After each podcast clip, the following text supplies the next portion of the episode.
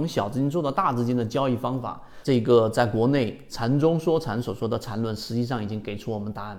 今天我们用三分钟再给大家去讲一讲深入的这一个方法到底怎么样是资金效率利用最高的。首先，第一，我们要分清楚三种不同的走势，第一种是下跌，第二种是上涨，第三种就是盘整。那么这三种不同的走势，你把它结构化，就会得出六种不同的选择。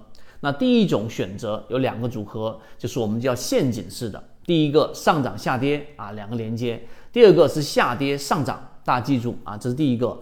第二个呢就是反转式的，那反转式呢就是下跌盘整上涨。第二种呢就是上涨盘整下跌啊，这是第二种。第三种呢就是我们说的延续式的，就是下跌盘整下跌啊。第二个就是上涨盘整上涨。由这三种不同的分组之后，得出六种结构。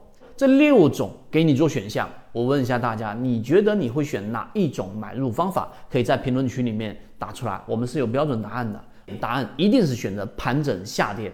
为什么呢？为什么我不选择这一个上涨下跌上涨呢？因为这是另外一种我们说的盘整。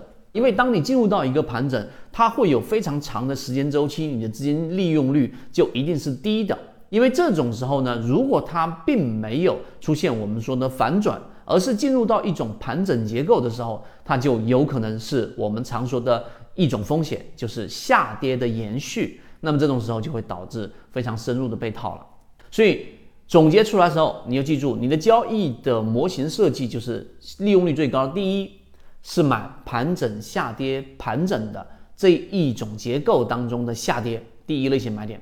第二，当这个下跌你买入之后，通过次级别的背驰，它一旦形成一笔上涨，这个上涨没有突破前面那个中枢的下轨，出现一个明显的 V 型反转，那这种情况之下呢，它又形成了一笔向下，也就是下跌向上，对吧？下跌上涨下跌构成了。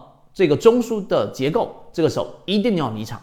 一旦形成中枢，无论是上涨的反转还是下跌的延续，你都得要离场。这第二个，一旦形成盘整，你就要果断的离场。就秉持着这两个原则，你再多加一个，就是我选的结构一定是选择下跌盘整下跌这一种结构当中的下跌去做这个买入，其他的所有结构我都不参与。你只要能够把我们视频当中所讲到的这三个点，你能够去落实到你的交易当中，实际上你的交易的这个资金利用率是所有的结构当中效率最高的。